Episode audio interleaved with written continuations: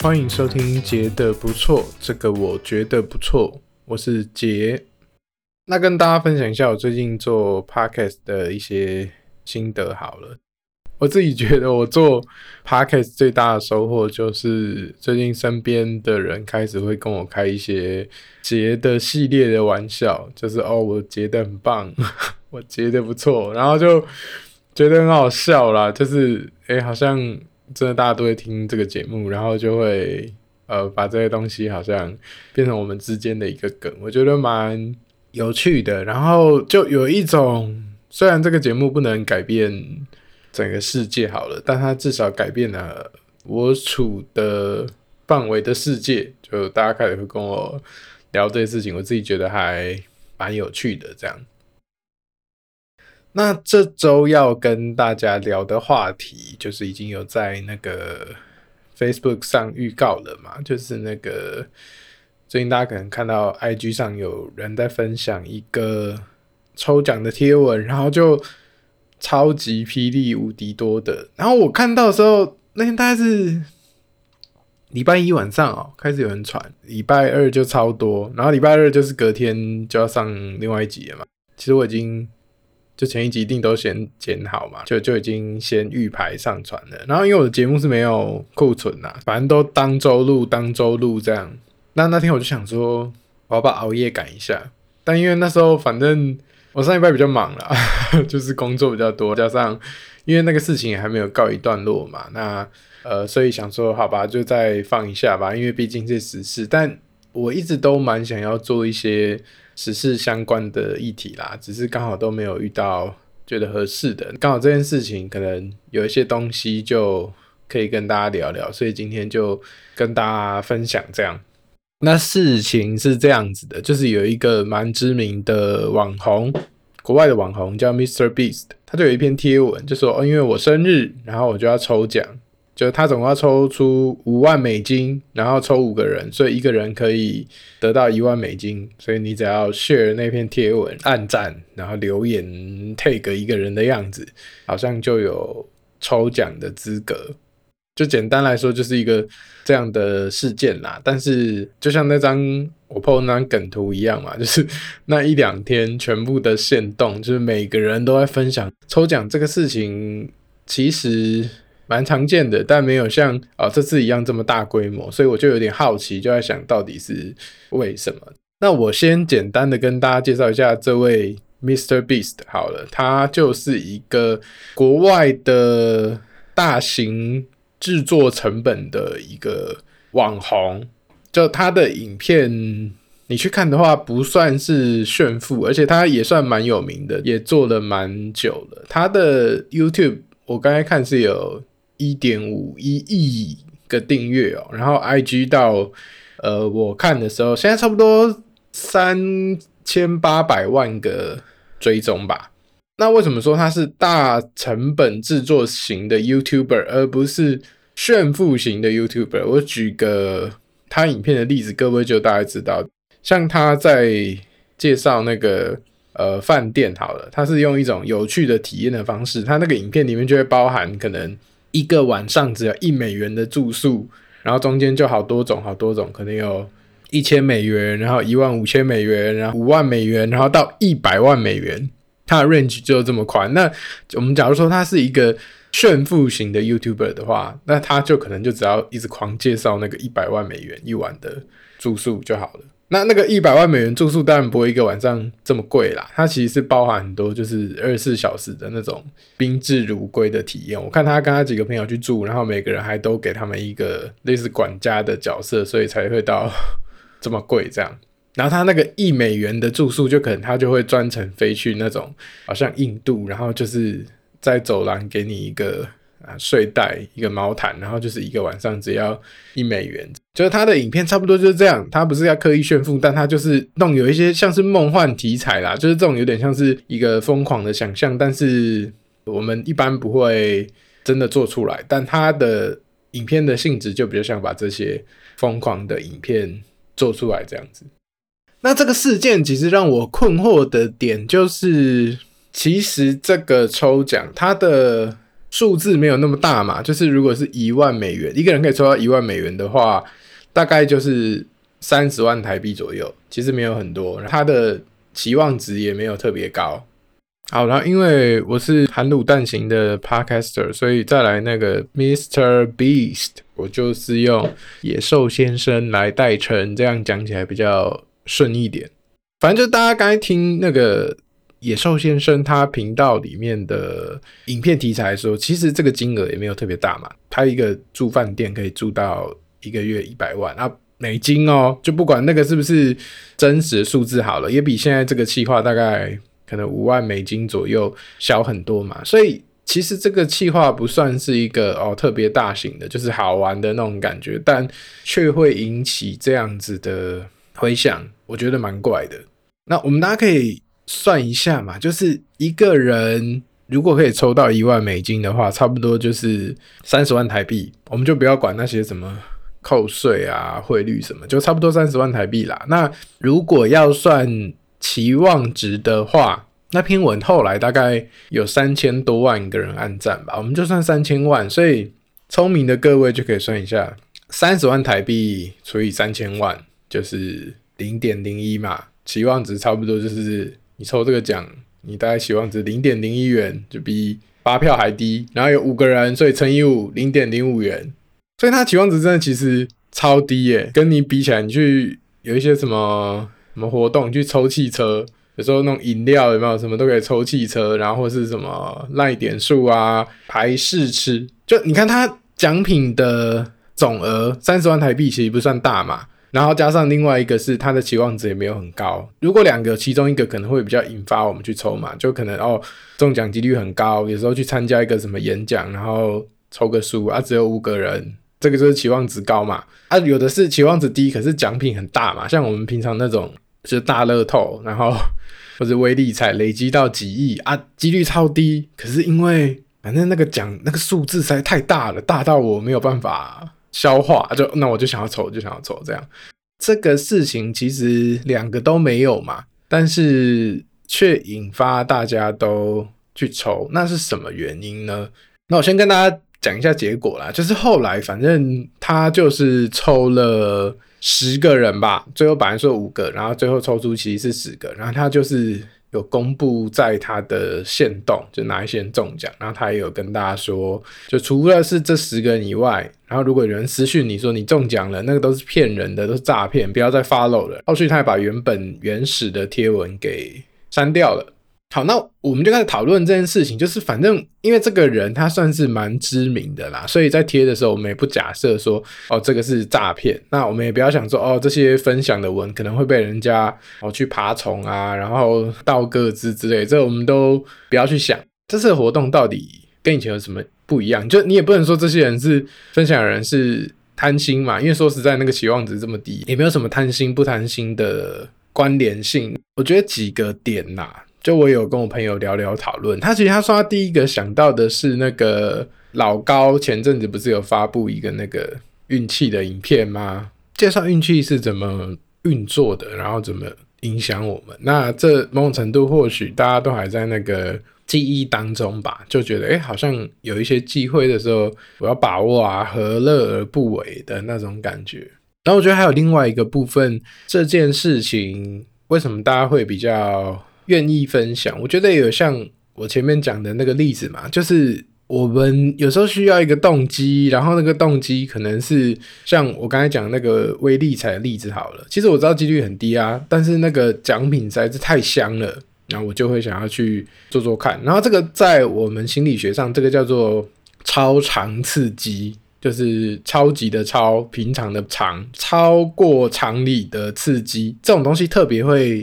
吸引我们，就像这在自然界也会嘛，就是我们最常讲的例子就是那个鸟孵蛋，然后那是它的一个啊生物上的设定。可是如果你给它一个假的蛋，然后超级霹雳无敌大，大到爆，那其实根本就不是蛋，但它就会疯狂的上去孵。我觉得人也是啊，就是我们当我们看到那个哦那个钱数字实在太大了，实在太香的时候，我们也会好像虽然我知道不太可能，但我就有一点。哎，好像飞蛾扑火的去做这件事情。这个 case 来说，它可能数字没有很大，但是我们。人也对于这种特别的事情也是一种超常刺激，就像他那个画面其实拍得很震撼嘛，就是他一个人在房间里面，然后房间里面都撒钱，然后他拿着一个皮箱，里面都是钱，他那个画面真的拍得很好，就是后面很多那种模仿的贴文也会学他的构图，那还有另外一个就是这种你说有趣新奇的东西，也是一种超常刺激，就像之前有一个梗嘛，就是说像之前不是发那个六千元嘛。哦我不知道那个名字叫什么，反正就是最后大家都领到六千元嘛，然后就有一个人说，政府真是不懂大家的心，我们应该要每个人发五千元，然后剩下的一千元就是台湾两千三百万人嘛，然后总共一千元，然后我们就什么每天电视就把这些钱聚起来，然后抽几个一百万，这样大家才觉得比较好玩，这就是一种、呃、超常刺激。然后还有一个说法是哦，因为反正很方便啊，我就是 Instagram 就分享嘛，我没吃什么亏就分享有什么关系？这样分析下来，其实这几个原因大概都算常见啦，就是常见为什么会抽奖嘛？可是这次就真的不一样啊，就是整个 Instagram 上面都在分享嘛，所以我我觉得刚才上面的东西虽然有一点点解释到，但还不能完全说服我，所以我就继续想。我觉得还有一个很重要的部分，其实这可能是作为心理师，我们比较会呃去想嘛，或者知道的，就是其实人的行动很长，我们要做去做决定要不要做，其实不是光看我获得多少，而是我们更常看的是风险跟代价，这就是一种我们讲风险趋避嘛。就举例来说，一件事情它如果有很大的利益或者好处，或是他期望值是正的，可是当我觉得哦它的副作用也很多的时候，我就不会做。像是哦，最有名的就是诈骗车手的例子嘛，就是你去当诈骗车手，其实 CP 值很高啊，你就要只要开个车去领钱，然后你就可以赚超级多钱的。可是就风险趋避的角度来说，啊，如果被抓到怎么办？就算这个事情期望值是正的好了，可是我被抓到可能会坐牢，可能会一生毁灭嘛，所以我们不会去做这件事情。或者可能你朋友找你出去玩啊，你也知道那个团很好玩，然后那些人都很棒，是你很想去的，可是。这完全是正的啊，完全是开心的。可是当你想到哦，我去了，我可能事情会做不完。哦，我去了，我可能会怎么样怎么样的时候，你就不会去嘛。或是可能现在哦，线上有一个很漂亮的女生跟你聊天，你第一个反应其实不是说跟这个人聊天开不开心啊，你会想说啊，奇怪，为什么莫名其妙要找我聊天？这是不是诈骗？就算了。所以其实我们人的行动常常不是因为单纯有多少好处，而是还要去考虑后面有多少风险嘛。那这时候我就想要小岔题一下，就是我们常常讲晕船仔啊，晕船仔这个主题也是蛮多人会跟我敲碗说想要听的这样。那我觉得像晕船仔他们的状态，就是他们的风险趋避是跟一般人反过来的，就是哦，我们一般人可能是哦九十五趴确定，然后五趴不确定我们会冲，可是晕船仔他们就叫做明明九十五趴不可能嘛，然后只有五趴的可能，然后他硬要做，还要硬要冲。这就是晕船的嘛，就像那哦被诈骗的人，他可能知道哦，这个人其实不太可能是真的是一个德国将军 要来娶我，他或许知道，或许但他心里可能一半一半，或是不可能的几率比较高，但他就是想要冲嘛啊，这种某某种程度，我们就会说他是一个晕船。所以我，我我觉得这件事情为什么会这么多人做？我觉得他的获得不见得比以前多啦，但是他把风险的这个，或者说我们讲阻力摩擦力降到。很低嘛，就大家可以想一下，我们如果平常要做这件事情，我们想要去分享一个抽奖的贴文的话，我们的风险跟成本是什么？那第一个就是我怕被诈骗啊，就我我不想要贪这个小便宜，然后我我被盯上嘛，我有一些麻烦，所以我不会做，这是第一个。那第二个就是我会在意他人的眼光啊，就我抛这些文，就我们看过那种脸书全部都是抽奖贴文的人嘛，那大家就会。可能会笑他啊，或是觉得哦，你这个人怎么那么消贪？就是你平常根本就没跟大家互动，然后你一贴就是这种抽奖贴文，所以我们会在意他人眼光嘛。啊，第三个是。很麻烦嘛，很麻烦，我就不要啊。就就像有时候我们可能，你就去什么全联、去 Seven，他就会送你一些摸彩券啊，或是全家也会嘛。那是抽车子啊，真的会抽啊。就全家这个品牌够大了吧？啊，说实在，就也有真的有人抽到嘛。可是是觉得哦，好麻烦啊，还要填名字，还要寄回去，还要去扫什么 QR code，超麻烦的。我不要。就这三个，我觉得比较是我们在抽奖这件事情上面比较大的阻力。可是这个 case 基本上把这些阻力都消弭的蛮好的嘛。那首先第一个就是这位野兽先生呢，他是一个可信任的来源嘛，他算是一个呃知名的 YouTuber，他的我讲他的追踪者上亿耶，所以这个人一定不会骗人嘛。然后这个钱说实在对这个人来说也是小钱嘛，所以他一定不会骗我。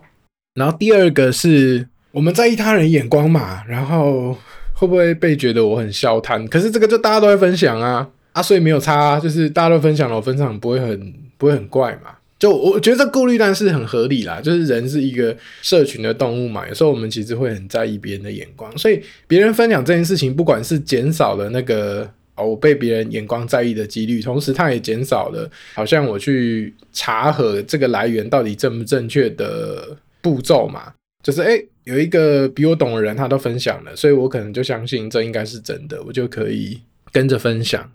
其实我们看出来啦，有一些人还是会在意嘛，就是这事情不会是大家很常做的，所以有人他分享的时候，可能就会要用一些开玩笑的口吻，然后让他自己看起来比较不要这么怪。就是那其实都是有一点不自在，就像啊抽钱钱或者是什么来喽，类 类似这样子，